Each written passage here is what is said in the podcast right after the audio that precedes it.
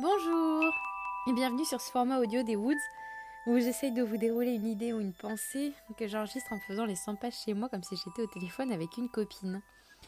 Euh, j'ai imaginé ce format pour vous livrer des choses qui sont moins écrites et travaillées que les articles, mais que je veux un peu plus brutes et sincères sur des sujets qui me turlupinent, euh, pour lesquels je me pose encore des questions et dont j'ai pas encore fait le tour. Euh, tout ça pour vous livrer mes pensées à voix haute parce que c'est bah, ce qu'il est question sur les Woods, euh, de simplicité et de sincérité. C'est ce que j'essaye de vous proposer, euh, surtout avec euh, ce format audio. Aujourd'hui, je voulais vous parler plus spécifiquement de ces choses auxquelles on renonce dans l'incompréhension générale. Parce que c'est une question que je me suis posée il n'y a pas longtemps, pour tout un tas de raisons que je vais vous expliquer.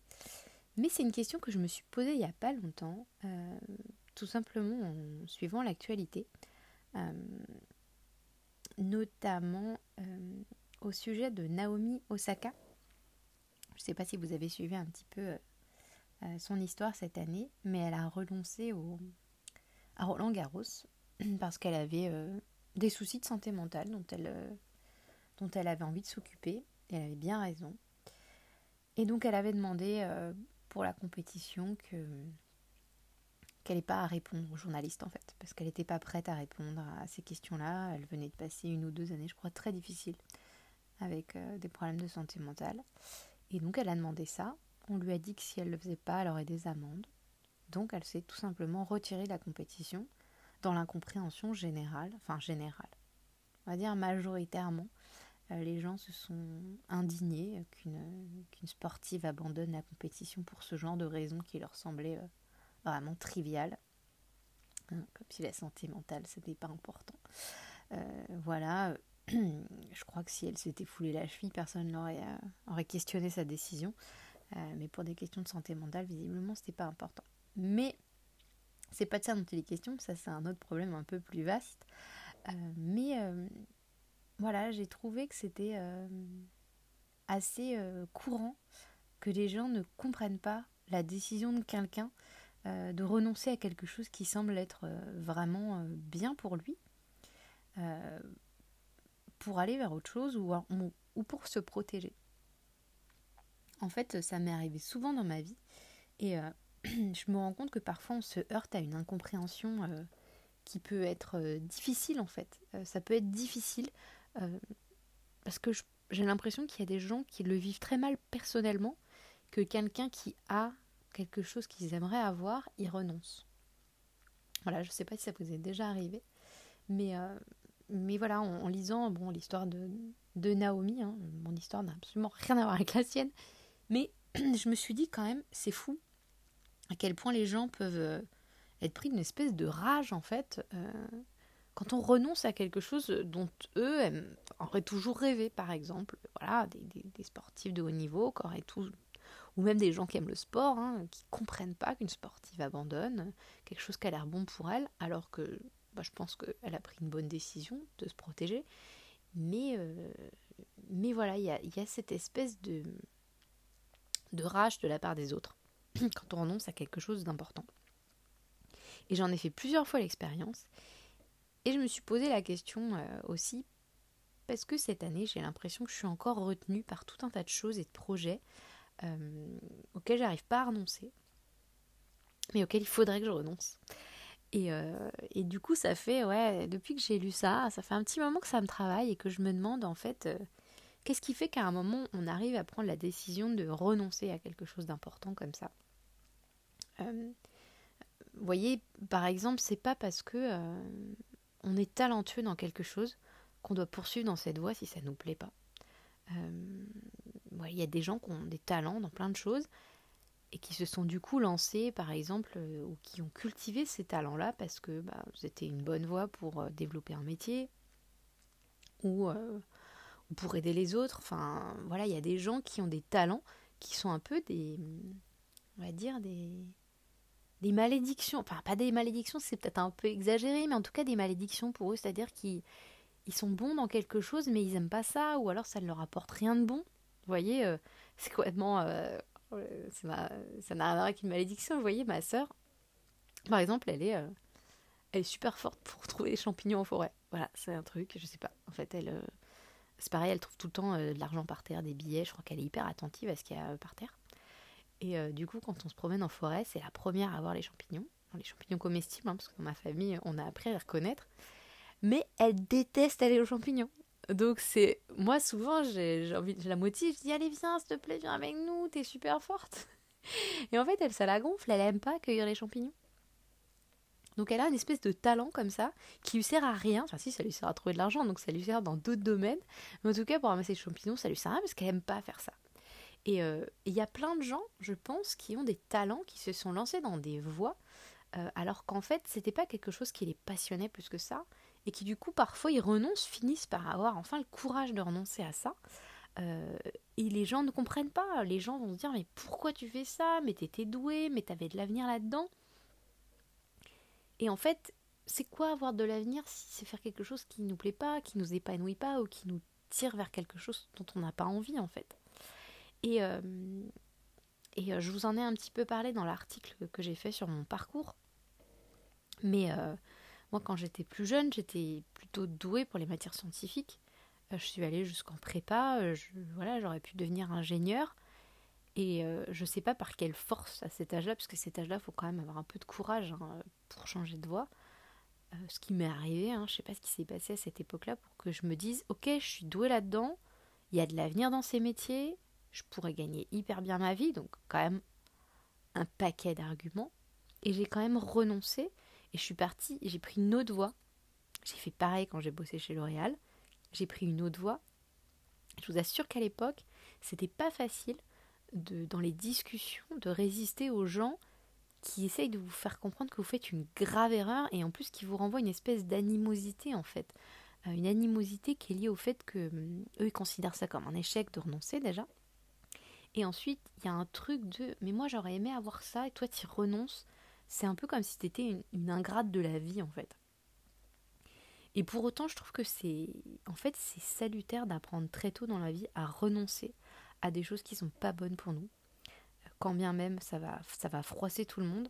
Euh, par exemple, quand j'ai euh, quand j'ai décidé d'arrêter mon blog mode, encore une fois, euh, bah, je pas arrêter mon blog complètement, mais quand j'ai décidé d'arrêter la mode, c'est pareil. Enfin, j'ai eu plein de messages de gens qui étaient pas mais qui se sentaient trahis en fait. Se sentaient trahis que je renonce à cette voie, que je renonce à ce blog euh, qui marchait bien. Il y a plein de gens, je pense, bon, maintenant, maintenant il y a beaucoup plus de monde qui fait ça, mais à l'époque, euh, il n'y avait pas. Enfin voilà, à l'époque, on n'était pas non plus si nombreuses à avoir un blog mode qui fonctionne. Ça commence à être pas mal, mais bon, à l'époque, il n'y en avait pas non plus des milliards. Et c'est vrai qu'à l'époque, quand j'ai arrêté, euh, on m'a presque dit que je crachais dans la soupe en fait. Que que renoncer à ce voilà à ce blog qui marchait bien pour en faire autre chose et me lancer dans autre chose euh, c'était suicidaire quoi quasiment. Comme si je savais pas ce que je fais déjà. Comme si je m'étais pas posé les bonnes questions euh, et comme si c'était déjà pas difficile en fait pour moi de, devoir changer. J'imagine que bon, je, je, parle d'elle même si vraiment ce qu'on fait encore une fois en toute modestie vraiment n'a rien à voir mais Naomi Osaka quand elle a décidé d'abandonner Roland Garros ça a dû être extrêmement difficile pour elle ça a dû être dur. Elle a dû, euh, elle a dû se battre certainement avec des proches ou avec des gens qui, vous, qui pensaient vouloir son bien et qui ont dû la, essayer de la convaincre du contraire. Mais, euh, mais voilà, en plus, quand on doit prendre une décision difficile, c'est-à-dire de se détourner d'un projet ou de quelque chose qui a l'air bien, qui a l'air de nous apporter des bonnes choses, on doit en plus se battre contre les autres. Et en fait, j'arrive pas bien, même si j'essaye de comprendre les motivations des gens, j'arrive pas bien aussi à, comprendre cette espèce de, de tendance qu'ont parfois les gens à se dire qu'à partir du moment où ils pensent vouloir notre bien, ils peuvent se permettre en fait de nous dire qu'on fait une erreur, qu'on fait n'importe quoi, et parfois même quand on campe un peu sur ces positions, de devenir un peu agressif en fait. Et il y a des gens qui pensent savoir un peu mieux que nous qu'est-ce qui serait bien pour nous, et qui parfois, je pense, nous empêchent euh, de faire, euh, de prendre cette décision-là. Moi, je connais énormément de gens qui devraient euh, depuis très longtemps avoir changé de boulot, euh, quitter, euh, quitter leur mec, ou en fait, parce que c'est pas bon pour eux, et parce qu'en fait, tout le monde leur dit, mais non, moi par exemple, quand j'ai quand j'ai quitté mon ex-mari, qui est une personne adorable, que tout le monde dans ma famille aimait énormément, ça a été hyper difficile pour moi, déjà de prendre cette décision, hein, qu'on se sépare. Ça a été très dur. Bah, j'en ai parlé dans un article, ça a été vraiment difficile, surtout de trier en fait les sentiments, de savoir mais ok, je l'aime encore énormément en tant que personne, mais je suis plus amoureuse. Qu'est-ce qu'il faut que je fasse? Et j'ai en plus j'ai dû lutter avec ma famille, qui je pense voyait en lui le gendre idéal pour eux, hein, mais voyait aussi une personne idéale pour moi. Euh, et donc ils se sont battus très fort contre la conviction que j'avais qu'il fallait qu'on arrête. Et du coup, je, voilà, je, crois que mon, propos, il est vraiment plutôt autour de, des réactions en fait que ça peut provoquer autour de nous quand on prend une décision euh, qui nous semble être bonne pour nous, mais que les autres rejettent en fait. Parce que je pense pour des raisons qui leur sont personnelles, euh, ils ne supportent pas qu'on rejette quelque chose qui a l'air bien. Euh, il y a plein de choses qui sont très bonnes dans la vie, mais voilà, qu'on peut avoir envie d'arrêter pour tout un tas de raisons.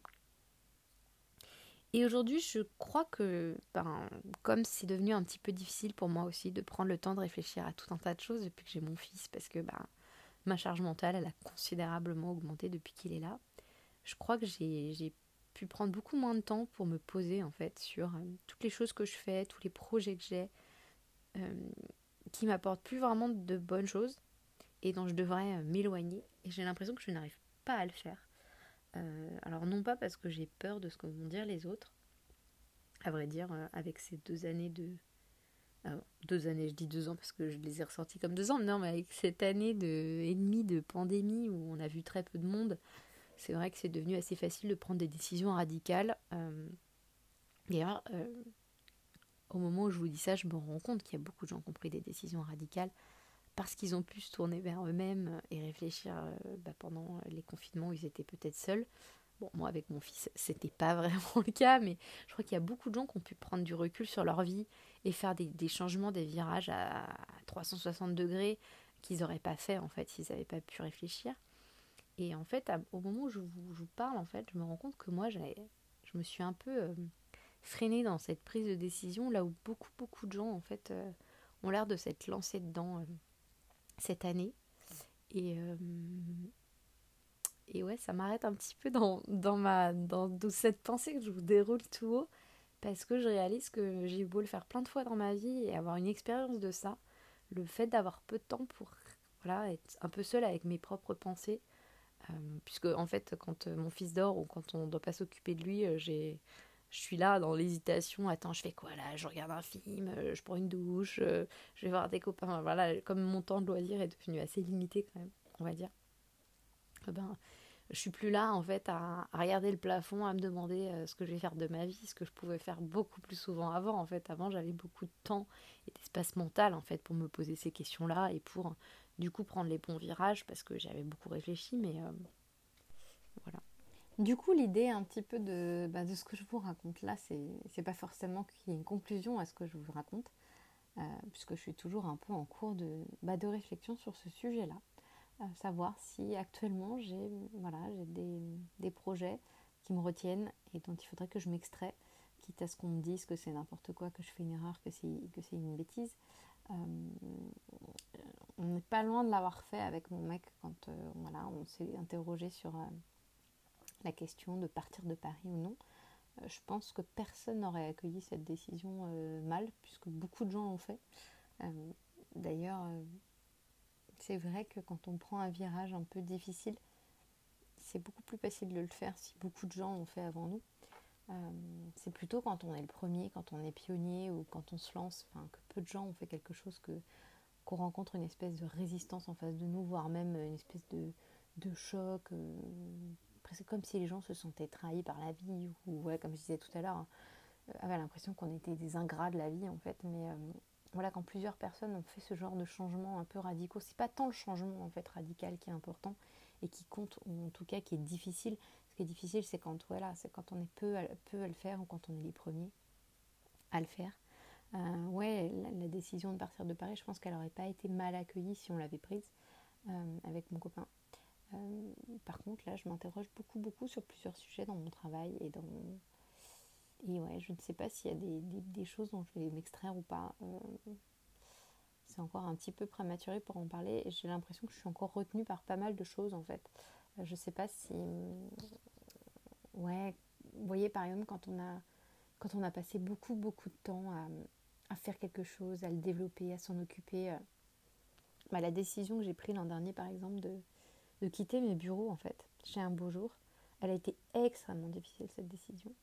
Euh, parce qu'en fait, je trouvais ça moi-même dommage. C'est-à-dire que je pense que moi-même, quand je voulais quitter ces bureaux, je me disais mais non, tu peux pas faire ça, c'est complètement idiot. En fait, c'était moi-même qui me retenais, alors que vraiment, euh, c'était devenu un poids, vraiment un poids immense. Pour vous dire un peu plus en détail, euh, j'avais pris ces bureaux pour un beau jour à l'époque où on était devenu bah, une, petite équipe quand même conséquente, on était cinq. Et du coup, on avait besoin de place en fait. On avait besoin de place pour faire plein de choses, pour faire organiser des ateliers, puisqu'on nous sollicitait beaucoup là-dessus. Donc, c'était des opportunités de travail. Euh, on avait besoin de place pour faire des photos, organiser des shootings. Euh, et du coup, on s'était lancé bah, voilà, dans, dans, ces bureaux qui nous avaient demandé, enfin, surtout à moi, puisque c'était moi qui m'étais voilà, chargée de ça. Qui m'était chargée de, bah, de prendre ces bureaux, donc de gérer toute la partie administrative, toutes les, euh, les, responsabilités que ça donne, hein, parce qu'on avait signé un bail 369, ce qui veut dire que pendant euh, trois ans, on avait ce bail, on ne pouvait pas s'en échapper, puis ensuite reconduit tacitement pour six ans. voilà, donc euh, c'est quand même une charge hein, qu'il fallait. moi, psychologiquement, je devais je devais me dire voilà tous les mois on a ce gros loyer à payer il faut absolument qu'on le paye hein, donc il fallait qu'on fallait pas qu'on il fallait qu'on assure en fait derrière. Donc euh, j'avais pris en charge la gestion de ça. Euh, et puis du coup j'avais pris en charge tout l'aménagement. On avait fait, euh, on avait fait des travaux. j'avais pris en charge l'aménagement. c'est moi qui avais ameubler l'espace, qui l'avait pensé, etc. Donc ça a été beaucoup beaucoup beaucoup de travail. Et il se trouve que c'était vraiment des bureaux qui étaient très beaux en fait. C'était un endroit dans le 11e, dans une petite cour avec des briques. Donc c'était un immeuble très mignon. On avait euh, une grande verrière au-dessus de nos têtes, donc on avait de la lumière tout le temps, toute l'année. C'était vraiment mais assez exceptionnel. Euh, c'était euh, c'était cher comme loyer pour une petite boîte, mais en soi pour le lieu qu'on avait, c'était pas très cher. Donc c'était en plus c'était un peu une affaire. C'était des locaux qui étaient à 10 minutes à pied de chez moi. Vraiment, c'était juste à côté. C'était à côté en plus des bureaux de mon mec, donc on pouvait se voir hyper facilement vraiment entre deux mails, on pouvait se voir, ça prenait deux minutes quoi. Enfin vraiment il y avait, il y avait tellement mais d'arguments en faveur de ces bureaux que en fait c'était euh, et puis aussi voilà tout ce temps que j'avais investi, tout cet argent aussi qu'on avait investi, c'était très difficile de se dire ok il faut arrêter ça. Et il se trouve que bah, quand mon fils est né, euh, bon déjà on n'était plus très nombreux dans ma boîte puisqu'on s'était retrouvés à être deux, donc on n'avait plus autant besoin de cette place. Moi je voulais plus faire de photos parce que c'était beaucoup trop de boulot et on n'était plus une assez grande équipe pour les organiser, donc on n'avait plus besoin d'avoir autant de place.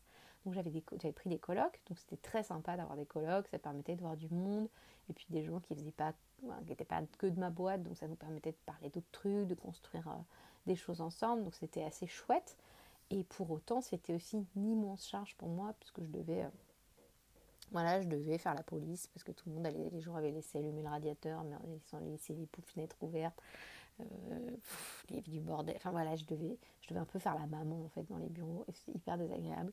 Et quand mon fils est né, en fait, j'ai commencé à aller beaucoup moins souvent dans ces locaux.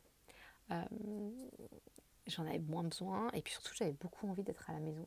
J'avais vraiment envie d'être à la maison, même si mon fils était à la crèche, j'avais envie d'être à la maison. Je voulais pouvoir tirer mon lait à la maison. Je voulais, enfin, en plus j'oubliais tout le temps de le faire, donc des fois je repartais. Enfin, c'était galère d'aller dans ces bureaux. Donc à un moment, et puis j'ai des colocs qui ont commencé à me prendre la tête, enfin des colocs. C'était pas colocs, c'était moi qui avais le bail principal c'était mes sous-locataires. Hein. Mais je disais coloc pour être sympa. Euh, il se trouve que c'est devenu une grosse charge mentale pour moi. À un moment, ces bureaux, euh, j'ai eu plein de problèmes à gérer. Je devais vraiment gérer les sous-locataires. C'était une grosse charge pour moi. Et il y a un moment où c'est devenu vraiment difficile. Et, euh, et j'ai mis un temps monstrueux à prendre la décision de quitter ces locaux en fait il se trouve que j'ai vraiment eu, mais pas du nez, je sais pas de la chance, parce que j'ai décidé de quitter ce locaux juste avant la pandémie. Ça devait être en février, genre fin février, donc avant le début de la pandémie. J'ai négocié âprement avec ma proprio qui était adorable et qui a accepté de, de m'extraire de mon bail. Euh, et comme elle a accepté, en fait, j'ai vu ça comme une chance. Et je me suis dit, ok, en fait, il y a beaucoup, beaucoup d'arguments pour rester dans ces bureaux. C'est un endroit fabuleux. Tu as investi du temps, de l'argent. c'est un endroit joli, c'est agréable. Peut-être que dans un an, tu auras envie d'avoir un lieu pour bosser qui est à toi et tout. En fait, il y avait tellement d'arguments en faveur de ces bureaux, c'était très difficile de s'en extraire. Le fait que la proprio dise OK, euh, j'ai vu ça comme une espèce de, voilà, de, brèche dans laquelle il fallait que je m'insère. J'ai décidé de quitter ces locaux et genre 15 jours plus tard, c'était le confinement. Euh, ces bureaux, j'allais pas m'en servir pendant je sais pas combien de mois après avec tous les confinements qu'il y a eu et tout.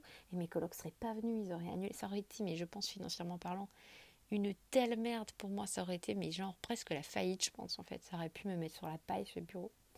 Donc, euh, ouais, j'ai, j'ai pris cette brèche en fait. Euh, ça faisait des mois que je me tâtais à quitter ces bureaux et que j'y arrivais pas. J'ai pris cette brèche à ce moment-là et en fait, à mesure que je vous raconte ça, en fait, je mesure à quel point ça a été une chance d'un coup de réaliser ou de me mettre cette espèce de coup de pied au cul que j'arrivais pas à me mettre pour prendre cette décision et me dire non, ça t'apporte beaucoup trop de mauvaises choses. Il y, a, beau y avoir énormément d'arguments pour que tu restes dans ces bureaux, il y a aussi beaucoup de mauvaises choses et il y en avait beaucoup dont j'ignorais tout qui allait m'arriver. Peut-être, je sais pas, c'est presque comme si j'avais euh, de manière prémonitoire vu que ça allait être vraiment l'enfer ces bureaux à court terme. Et, euh, et ouais, là, je, réalise à quel point euh, point j'ai eu de la chance parce que j'étais pas prête de les lâcher ces bureaux. J'avais mes griffes dessus en fait. J'arrivais pas à lâcher en fait. J'arrivais pas à lâcher l'affaire. Pourtant il fallait que je lâche cette affaire. Et, et en fait je pense qu'il y a beaucoup beaucoup de gens et moi aussi ça m'arrive très souvent sur certaines situations ne pas vouloir lâcher l'affaire parce que je pense que j'ai beaucoup de routes bons à gagner dans cette situation et que j'ai voilà je prends pas assez de recul, pas assez de temps, pas assez de réflexion euh, bah là, j'avais mon fils hein, qui était tout petit en plus encore à l'époque, euh, et je pense que c'est aussi pour ça que j'arrivais pas à prendre la décision. Euh, voilà. Du coup, de vous avoir parlé un peu de ça, ça m'a quand même fait, ouais, voir à quel point parfois il peut être salvateur de se poser des questions pour s'extraire de, de quelque chose qui a l'air d'être bon, mais qui n'est pas en fait. bon, j'espère que cette, cette pensée n'est pas trop confuse. En tout cas, euh, l'idée c'est plus de partager avec vous euh, une espèce de réflexion à voix haute dans laquelle je, je réalise tout un tas de choses. Euh, mais voilà, si vous aussi vous êtes dans des situations dont vous n'arrivez pas à vous extraire, des situations qui peuvent avoir l'air bonnes, hein. je ne dis pas des, situations plus complexes, hein. c'est vraiment pas l'idée. L'idée c'est voilà, j'ai quelque chose dans ma vie, dans ma vie qui a l'air bon, que beaucoup de gens m'envient en fait. Il y a aussi ce truc de beaucoup de gens m'envient cette chose, donc je dois me sentir euh, à la hauteur de cette chose que la vie m'a offerte, on va dire, ou que je suis allée chercher, hein, mais en tout cas me sentir à la hauteur de cette chose que je suis allée chercher ou qu'on m'a donnée, euh, alors qu'en fait on devrait s'en aller. Est-ce que, voilà, s'il y en a parmi vous qui ont vécu ça ou qui sont en train de, vivre cette situation, euh, ça m'intéresserait vachement d'en discuter avec vous sur les Woods. voilà. Eh bien, j'espère que cette petite réflexion à voix haute vous a inspiré. Et euh, bah, j'essaierai d'en faire plus. Euh, je crois que c'est aussi un super médium. Euh, c'est aussi un super médium de ne pas préparer les choses à l'avance. En fait, je suis pas, bah, je suis moi-même surprise parfois parce que parce que je peux vous dire en fait quand je me mets à parler à voix haute, c'est tellement différent de l'écrit en fait. quand on écrit, on est dans on est dans sa tête. on peut revenir sur une phrase, on repart en arrière. En fait, là, j'ai l'impression que le fait de parler euh, me permet de dérouler un espèce de flou qui est complètement différent et de m'engager vraiment de manière très sérieuse dans une voix. Là où parfois quand j'écris, en fait, je commence une phrase, puis je l'arrête, je l'efface et j'en écris une autre. Et en fait, c'est comme si elle disparaissait, alors que quand on parle, c'est plus difficile d'avoir ce genre de gymnastique et on, s'engage plus dans ce qu'on raconte. Et je crois que je vais peut-être un petit peu plus dans le fond de certaines choses. Voilà. En tout cas, je ne sais pas si c'est si c'est l'effet que ça vous fait. Euh, mais pareil, ça aussi, ça m'intéresse de savoir ce que ça vous évoque en fait quand je vous parle de manière euh, hyper euh, cette espèce de flow ininterrompu comme ça que j'essaye de lancer en fait sur, ce sujet. Voilà, ben, j'espère que ça vous a bah, ça vous a plu. Et puis bah, bah, j'attends de voir s'il y en a qui sont intéressés pour en discuter un petit peu plus sur les cercles. Voilà,